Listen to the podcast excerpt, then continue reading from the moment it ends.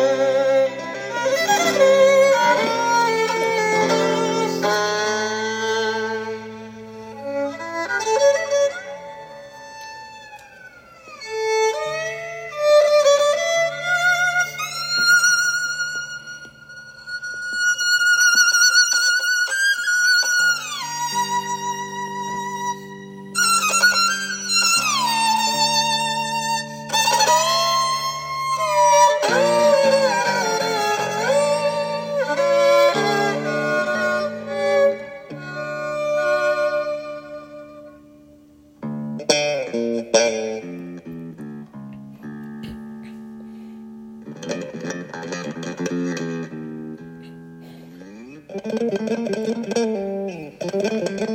you.